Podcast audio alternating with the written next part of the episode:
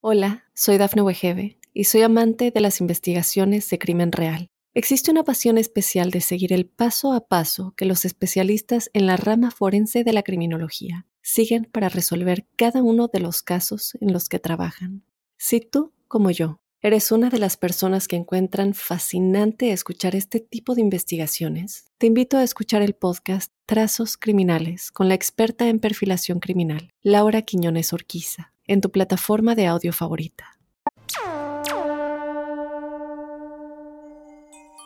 Buenas noches, soy Jorge Luis Uxdorf y bienvenidos al episodio número 15 de La Huella OVNI. Gracias por estar ahí del otro lado, gracias por sus preguntas porque el alma de este programa son ustedes, son, sus dudas, sus preguntas, sus conclusiones, así que gracias por hacerlas llegar. En redes me encuentran en Instagram como arroba Jorge Luis. Oficial. Ahí tengo diferentes videos que voy colgando de algunas de las investigaciones que he hecho a lo largo de mi vida. Y en Twitter soy arroba Jorge Luis S-77. Y ahí es nuestro órgano de comunicación. Ahí me mandan preguntas, dudas, temas de, los que quieran que hablemos.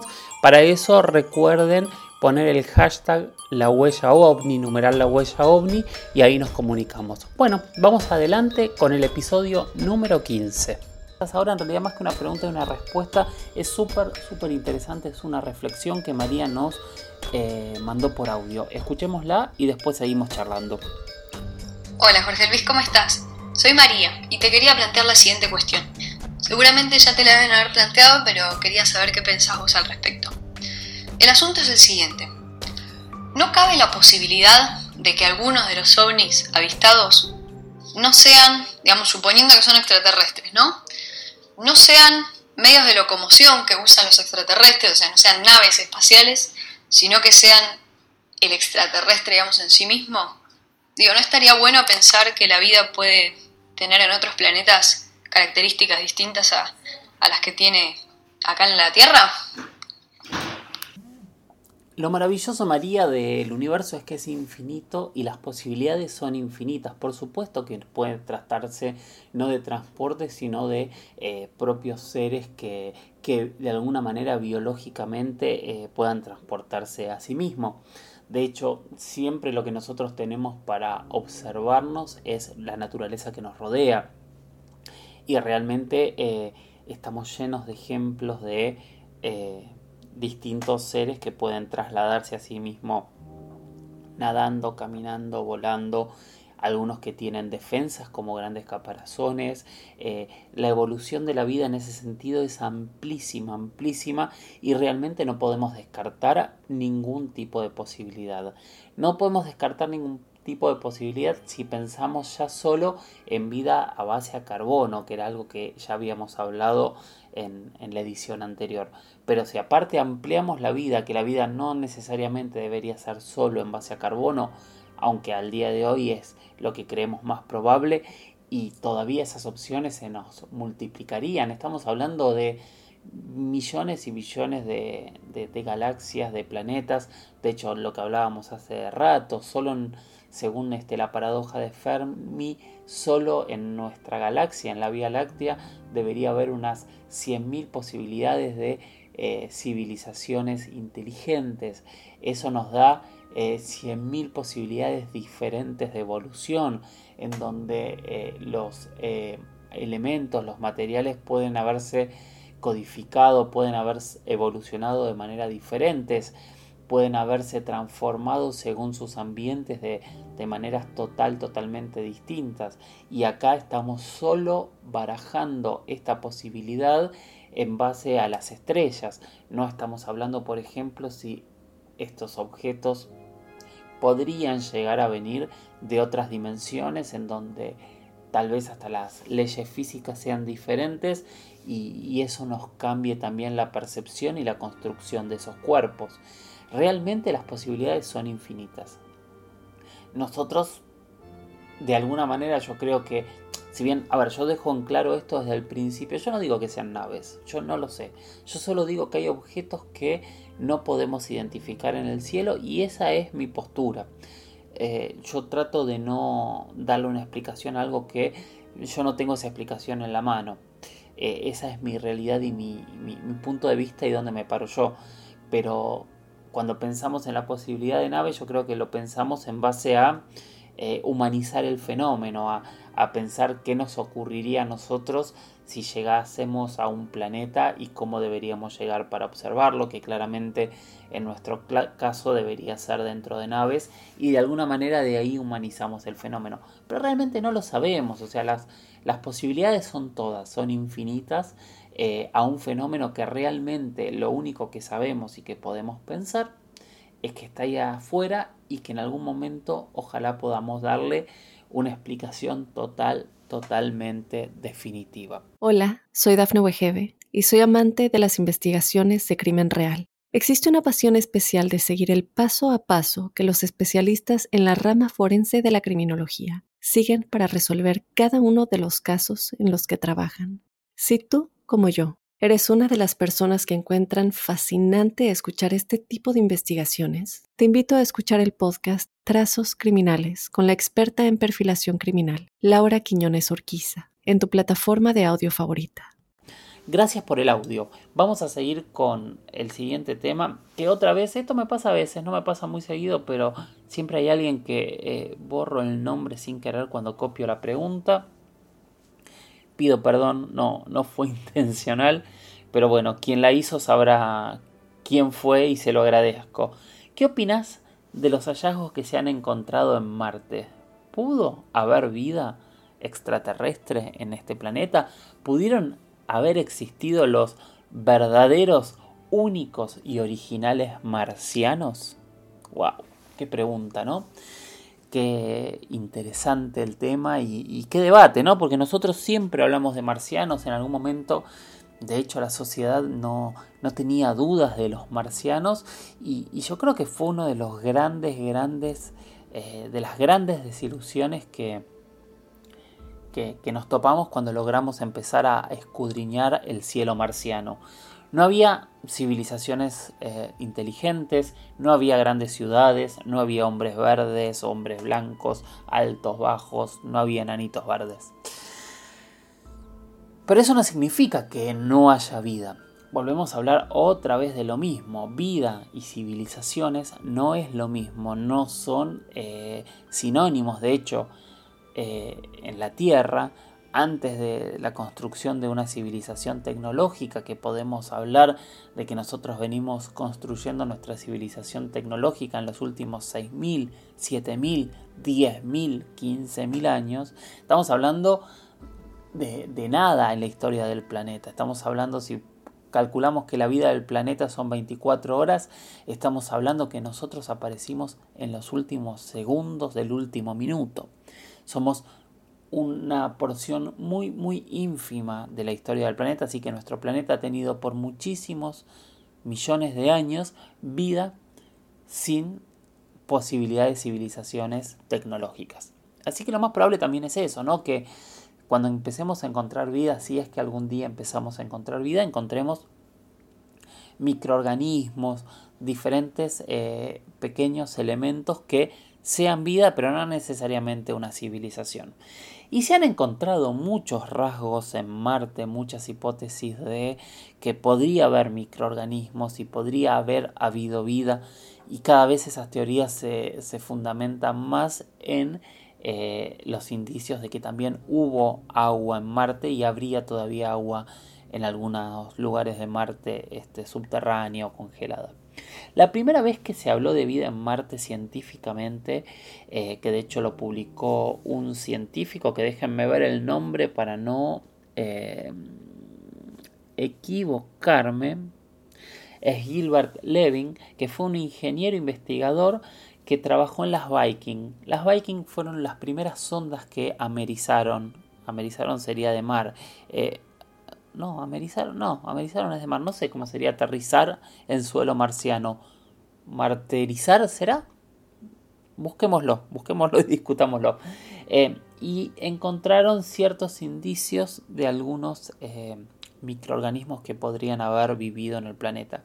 Últimamente con, con la vuelta a Marte, después de las misiones Pathfinder a principios de los años 2000 o fines de la década del 90, y todo lo que se fue eh, avanzando después con la llegada de diferentes robots, diferentes ondas y todo este planteo de, que el hombre llegue a Marte, se han encontrado cada vez más eh, eh, indicios, porque todavía no son pruebas, de que podría haber algún tipo de organismo que haya vivido en Marte. De hecho, hay toda una hipótesis que esos mismos organismos podrían haber sido los mismos que llegaron a la Tierra eh, millones de años después. De hecho, hablábamos con Lady Huesos de, eso hace poquitos minutos en, la primera parte del programa.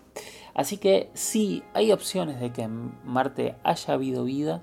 Eh, hay opciones de que en Marte todavía haya vida, pero no la vida que esperamos, no encontrar grandes ciudades, sino eh, seres este, microscópicos y, pero son indicios de vida y son el inicio o el fin de algo, ¿no? Se cree que Marte también podría haber tenido atmósfera. Lo que pasa es que para la vida como la conocemos nosotros hoy en la Tierra, necesitamos la generación de atmósfera, o sea, necesitamos eh, gases alrededor del planeta que nos protejan. ¿De qué? Primero que eh, generen lo que se llama efecto invernadero y que logre el efecto invernadero eh, lograr que la temperatura se estabilice en lugares donde no hay atmósfera, cuando les da el sol de día, la temperatura puede subir cientos o miles de grados y cuando ya no tienen luz, la temperatura no se guarda y la temperatura puede bajar a cientos o miles de grados también. Eh, entonces, lo primero que necesitamos es una atmósfera que nos proteja del efecto invernadero. Después, la atmósfera debería filtrar los rayos del sol que son malignos para la vida, por lo menos para la vida como nosotros la conocemos hoy. Hay muchísimos rayos eh, que a nosotros nos matarían y hoy eh, nuestra atmósfera nos protege como escudo. Y tercero, este mismo escudo es el que hace que la gran mayoría de los bombardeos de meteoritos no lleguen a la Tierra y se disuelvan en el cielo, que es lo que vemos nosotros que llamamos estrellas fugaces. Entonces hay una combinación que para algunos podrá ser casual, para otros causal eh, de, generar vida. Se cree que Marte en algún momento pudo haber tenido algún tipo de atmósfera, pero al tener una masa inferior a la terrícola, esa atmósfera se fue perdiendo y, bueno, dejó el planeta desprotegido y eso podría haber sido uno de los temas que terminó con eh, la vida o, con la posibilidad de, una evolución más grande de la vida en Marte. Yo creo que nos falta tanto tiempo para que nos digan realmente si hay vida en Marte y seguramente eh, con la confirmación de vida en Marte va a cambiar mucho la concepción de, de, la vida extraterrestre. Estaríamos por primera vez hablando de marcianos y de extraterrestres con pruebas científicas y obviamente faltan millones de, investigaciones y muchísimos, muchísimos pasos para llegar de un microorganismo a una civilización tecnológica. Pero es un gran paso, un paso mucho, mucho más grande de lo que nosotros podríamos llegar a suponer. Y te entusiasma hablar de Marte y de los marcianos, te entusiasma pensar que al final eh, esas esos cómics, esos primeros pensadores del 50, 40 y de antes también, podrían tener razón. Nosotros debatimos cada uno de los temas que estamos escuchando por redes. En Twitter yo soy Jorge Luis con doble S guion bajo 77 y ahí hablamos con el hashtag la huella ovni. Ahí vamos colocando imágenes, vamos debatiendo entre todos y vamos discutiendo e intentando llegar a conclusiones. Vamos a continuar ahora con preguntas y respuestas. La semana pasada apareció una pregunta que alguien publicó en, las redes con el hashtag la huella ovni, eh, que fue eh, déjenme buscarlo, Lucas Riff, que preguntó, nunca se pudo saber lo que pasó y si se lo relaciona con los ovnis. ¿Qué pasó con el vuelo de Malayan Airlines? preguntó. Y a partir de ahí empezaron a aparecer muchísimos comentarios. De hecho, vi algunos que no sabía y que intenté investigar. No llegué a grandes conclusiones como que había científicos en el, en el avión, este, muchísimas, muchísimas cosas. Pero bueno, vamos a ir por partes. Es un tema que lo estamos tocando casi de refilón, pero eh, interesó tanto, incluso a mí me interesó también tanto, que me pareció que era buenísimo hablarlo. El vuelo 370 de Malayan Airlines partió el 8 de marzo de 2014 con destino a Beijing. El vuelo despegó de Kuala Lumpur a las 0.41 de la madrugada hora local y debía llegar a Pekín a las 6 y 30 de la mañana de ese mismo día. Cerca de una hora y media después de haber partido, perdió comunicación, después se lo perdió de los radares y nunca más se lo encontró. Se lo empezó a buscar primero en la ruta que debería haber seguido, después empezó a ampliar la ruta, eh, diferentes este, controladores aéreos de todo el mundo lograron eh, generar em, conclusiones eh, muy distintas este, de, cuántas horas estuvo en contacto, de cuánto tiempo se lo vio, de si había virado para el lado opuesto, eh, qué es lo que había pasado. Entonces a partir de ahí se empezó a plantear si el vuelo había sido secuestrado, si había sido un suicidio, y por qué no había aparecido y hasta el día de hoy, año 2020, no apareció. El primer conflicto o, la primera sorpresa que, nos genera este vuelo es que a través de los medios de comunicación, de los noticieros, de las series, de internet, de millones y millones de videos, nos venden desde hace muchísimos años que gracias a los satélites estamos totalmente controlados, que las grandes este, potencias y los y, las instituciones de inteligencia del planeta completo nos están observando todo el tiempo a través de estos satélites. La realidad que demostró este vuelo es que el mundo sigue siendo muy grande y no sabemos nada. No tenemos idea. Hasta el día de hoy no sabemos si qué es lo que ocurrió con el vuelo y sí sabemos que se coloca entre uno de los misterios más grandes de la aviación junto con el Triángulo de las Bermudas, con Amelia Earhart, con, tantos pilotos y aviones que han desaparecido en tantos puntos del mundo. Lo que sorprende es que con el nivel tecnológico que hoy tenemos, que sigue ocurriendo lo mismo, nos, nos coloca en un lugar eh, realmente complejo eh, y que nos deja eh, como, como otra vez en el inicio, ¿no? No, no, no sabemos todo. ¿Podría estar relacionado con el fenómeno ovni? Hay ciertos mitos y relatos de aviones que han desaparecido y que tienen que ver con el fenómeno ovni. Obviamente no, no hay pruebas demasiado fuertes y claramente eh, varios aviones que han surcado el Triángulo de las Bermudas es el punto donde más se habla de ovnis eh, desaparecidos con el fenómeno. Hay en diferentes países también relatos incluso con testigos, relatos incluso oficiales de aviones de combate que habrían combatido con eh, diferentes este, objetos voladores no identificados. Hay eh, vuelos civiles como el que contaba la semana pasada este, nuestro amigo Alfonso Salazar, que incluso habrían chocado con algún objeto en el aire. Esto ocurrió en México en el año 94, por ejemplo. Entonces hay muchos, muchos fenómenos relacionados con eh, vuelos y aviones y por supuesto hay muchísimos pilotos que han visto cosas extrañas. Pero un secuestro de una nave comercial con más de 200, con 239 personas eh, en su interior es algo que no, que no había ocurrido. Eh, y que de alguna manera se relaciona con, la serie Lost, ¿no? Eh, un avión que, desaparece encima en, ese mismo lugar del mundo y, hasta el día de hoy solo se han encontrado algunos pocos fragmentos de algo que alguien podría llegar a decir que podría ser parte del avión. Realmente no sabemos nada.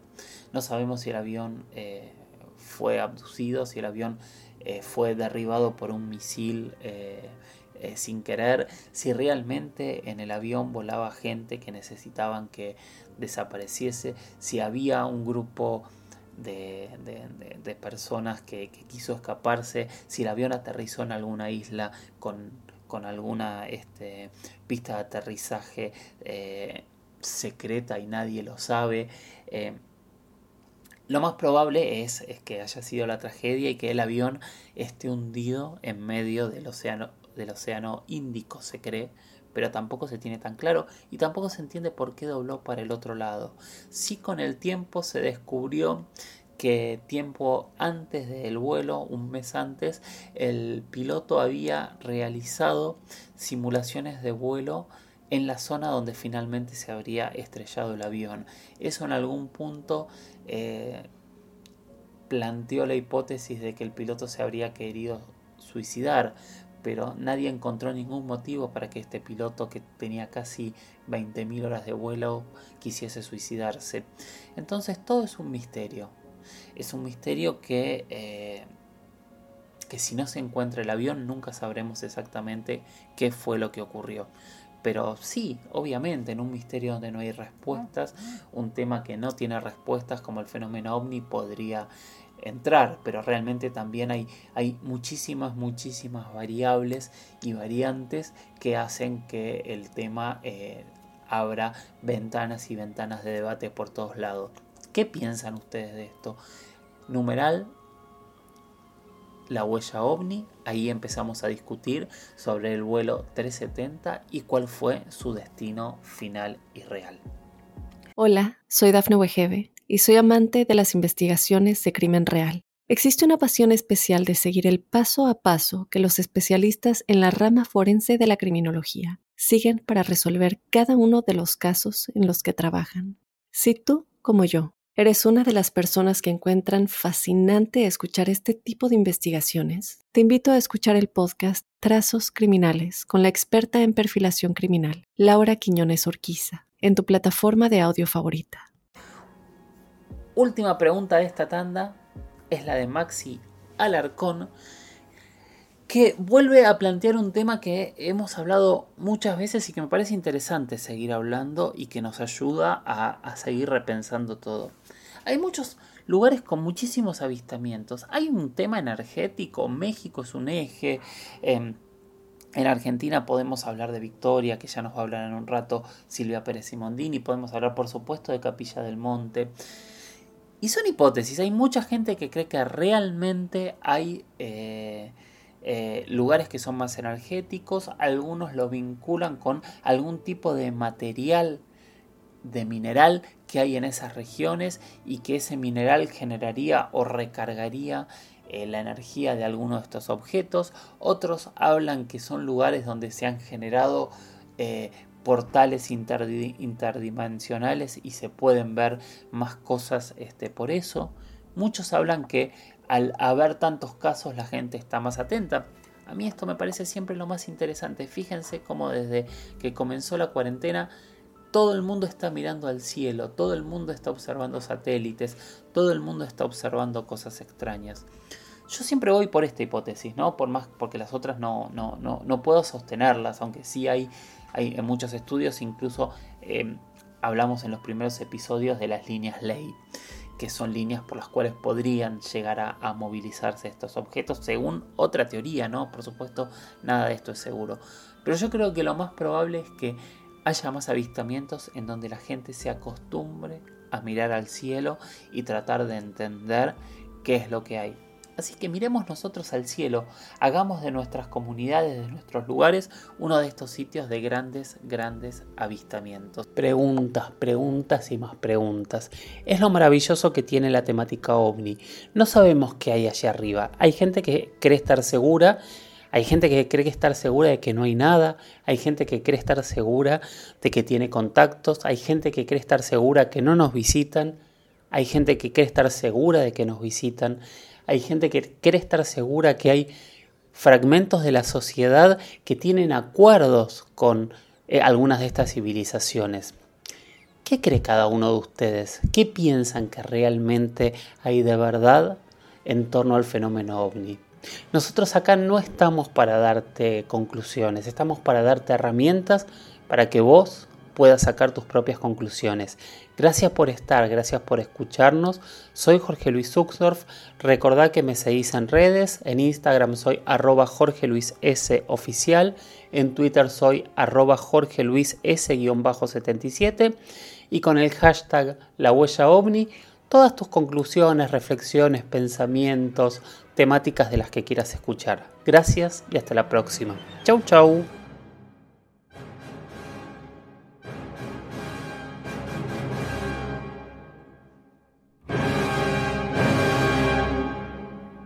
Hola, soy Dafne Wegebe y soy amante de las investigaciones de crimen real. Existe una pasión especial de seguir el paso a paso que los especialistas en la rama forense de la criminología siguen para resolver cada uno de los casos en los que trabajan.